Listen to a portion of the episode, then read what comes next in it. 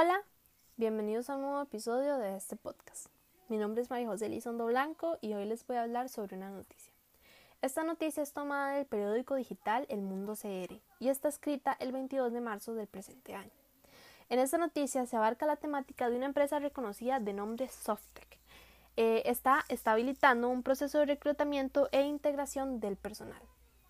Podemos ver en esta nota que se necesitan alrededor de 60 personas ya que la empresa en estos últimos meses ha aumentado su nivel de productividad.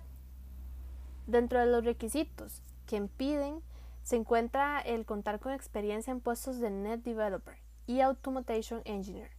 Asimismo, un nivel de inglés intermedio y para otros puestos es hasta necesario el avanzado.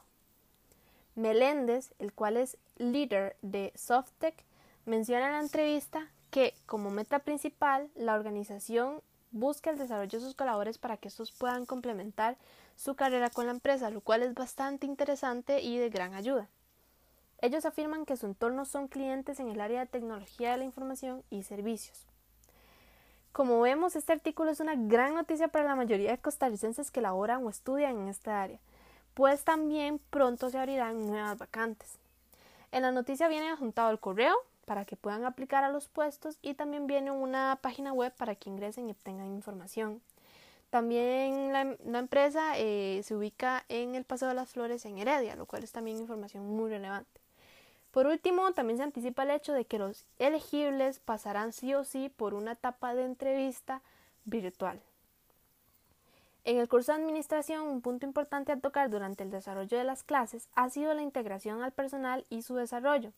Esta noticia contiene información tanto de cómo aplicar los puestos eh, que se requieren, los medios para aplicar los, los currículums y la ubicación de la empresa.